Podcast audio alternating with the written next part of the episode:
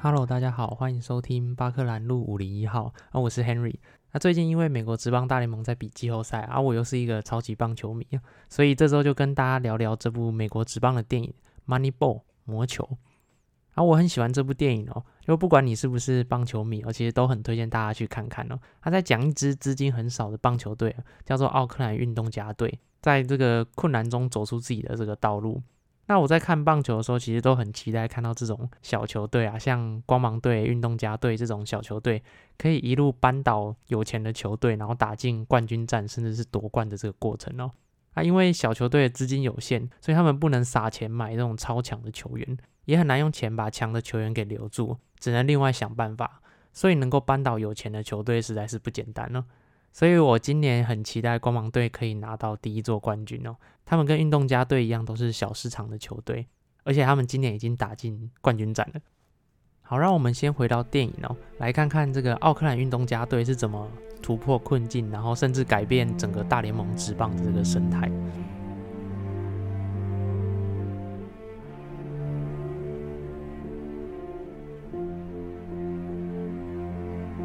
在两千零一年这个棒球比赛结束后啊，球员的这个交易就开始了。那这段期间呢，运动家队的三位明星被高价买走，包括一垒手这个 Jason Giambi 被养鸡买下，然后外野手的 Johnny Damon 被红袜买走，然后救援投手 Jason e s h r i n h a u s e n 也是到了红雀去哦。那资金相当有限的这个运动家队啊，他们没有办法用钱把这些好手给留下来。也没有办法签到一样强的球员哦，所以他们必须想办法去填补这个三个球员的空缺。那电影就在这个背景下开始了。那运动家队的经理哦，Billy Bean，他知道他们这种小球队啊，培养出好的球员，或者是找到有潜力的球员，最后都会因为这个球队的资金太少，然后被其他的球队给买走。然后他们也无法像有钱球队一样一直花大钱啊，去签下很有身价的球员。而且最麻烦的是，这种问题会不断的发生哦。辛苦养的球员被买走，然后钱又少的可怜，不能去买很强的球员。所以 Billy ben 他在这个球员被买走后，跟球探们有一段这样子的对话，他点出问题的所在哦。The problem we are trying to solve is that there are rich team，拿他手比在一个很高的位置，and there are poor team，他手臂在中间的位置。Then there's fifty feet of crap，然后他手往下移，然后 and then there's us，他的意思就是哇，运动家队其实在薪资上面是排很后面的。It is an unfair game。简单来说，Billy Bean 他就是在说这是一个不公平的比赛。It's an unfair game。每支球队的这个资金都不同，但是他们都却被要求要打出好的成绩。更惨的是，这些没钱的小球队培养出来的球员只会一直被买走。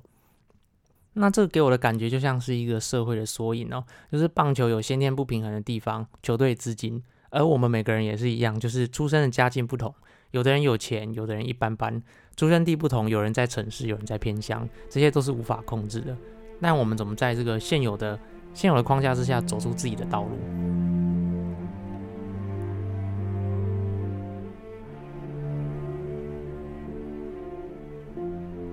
那运动家队面临这样的问题啊，按照以往的方法，就是借由球探系统去找出有潜力的球员。那这种球探系统啊，它主要就是透过这个球探的经验，他们会去看球员打球，透过球员的姿势啊、体型等因素来判断说，诶，这个球员是不是一个好的球员？那我以打击者作为一个举例哦，就比如说球探会去看这个打者他有效攻击的范围，或者他挥棒时候的速度快不快，然后身体可不可以平衡等等。这种球探的方法比较属于直性的调查，但这种方法经常会有一些 bias，就是球员的实力容易被各种偏见而高估或低估，像是年龄啊、外表、个性等等。因为靠着球探的经验在挑，难免会有一些个人主观因素在里面。所以在电影里面，球队经理 Billy Bean 和球探在讨论对话的过程中啊，经常听到那些球探在讲说：“诶，哪个球员他不够自信啊？哪个球员不够体面？哪个球员身材走样的这种对话。”所以其实可以看到会有一些偏见在其中，所以 Billy Bean 其实打从心底他就不想用球探这套方法。那我个人归纳两个原因呢，第一个原因就是 Billy Bean 他本身就是球探制度下的受害者，因为 Billy Bean 他在高中时期的时候被很多球探认为是哇他是棒球界的明日之星，各项能力都很出色，然后球探们就是一直说服 Billy Bean 要来打这个直棒，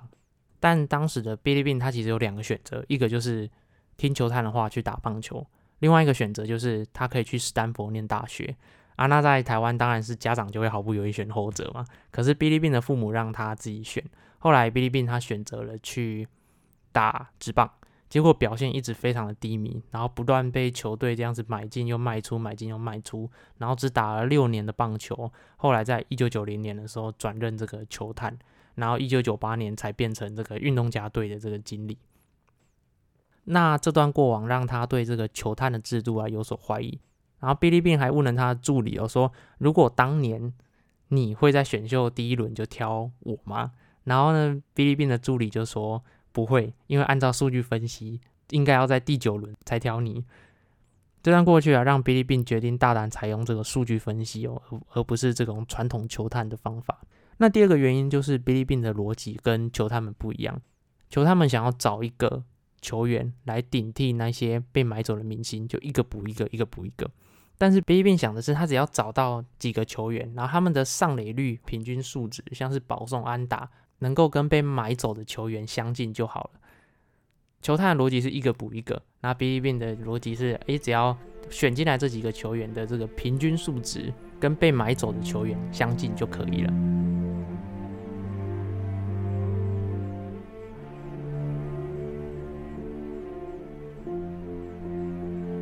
所以 B B B 他采用的新的方式就是数据分析，量化分析每个球员，而非纸化分析。那这种方法在那个年代其实完全就不是主流，所以 B B B 被内部的球探啊、教练质疑，也被许多媒体质疑。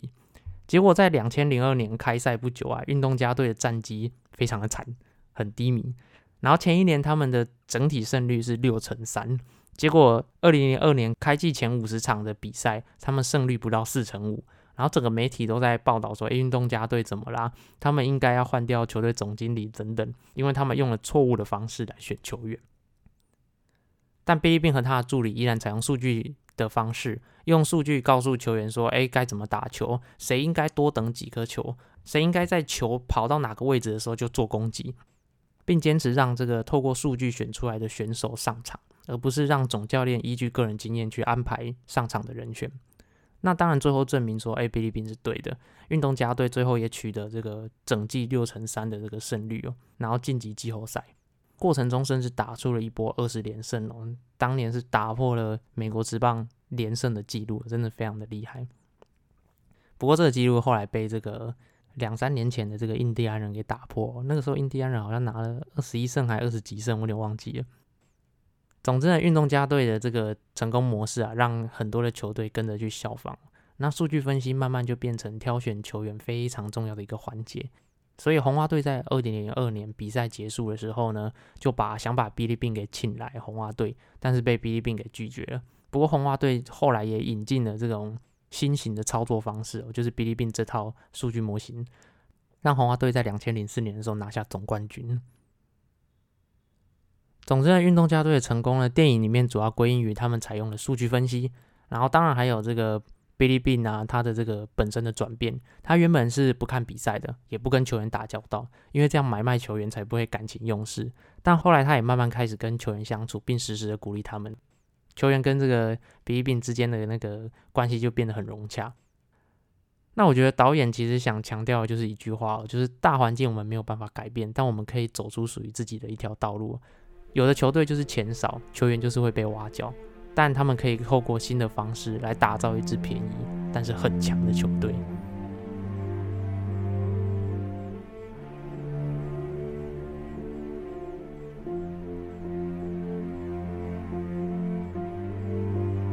不过我这边要提一下，就是两千零二年的运动家，有人称运动家三巨头，就是三个很厉害的先发投手在啊，包括 Tim Henderson 啊、Mark Muller 啊，还有 Barry Zito，还有厉害的打者像 Miguel Tejada。Eric Chavez、Nick Swisher 等等，还有好几个蛮厉害的后援，像 Dan Haren 啊、Houston Streets 等等。所以运动家队能够在两千零二年的时候打出好成绩哦，很大一部分也要归功于这些选手，不只是用数据分析来填补这个空缺，还有来训练球员。然后当年运动家队其实也不完全是靠数据分析，他其实也有透过球探球探系统来做加以的整合，来挑选球员。然后运动家队的球探系统其实也是蛮厉害的，没有像电影那样子球探们在那边讲一些有的没的东西。不过我觉得这都不是导演想强调的，导演想表达的还是就是在这种先天就存在不公平的比赛之中，运动家队仍然可以想出新的方法来让球队维持良好的成绩，这才是导演想强调的重点。那直到今天呢，运动家队依然是这个球队薪资倒数的球队，但他们透过了选秀、小联盟系统的养成、签自由球员。在球探和数据方法相辅相成之下，找出非常多有潜力的球员，然后一直都能够打出不错的成绩。像他们今年也是分区冠军，只可惜的就是季后赛第一轮就被淘汰了，其实有一点难过。让我非常佩服运动家队，不只是走出自己的道路，还改变了整个联盟的生态啊！他们改写了挑选球员的规则。那这一切的开端就是比利宾，然后他今年仍然在运动家队努力。真的很推荐大家去看看这部电影哦。也许看完你也会像比利宾一样说出他常讲的那句话哦：“How can you not romantic about baseball？” 你怎么能不爱棒球啊？就也许我们也像运动家队一样，没有先天上的优势，但是我们一样可以用自己的方法走出自己的人生。那今天的节目就到这边结束，祝大家有一个美好的一周，拜拜，我们下周见。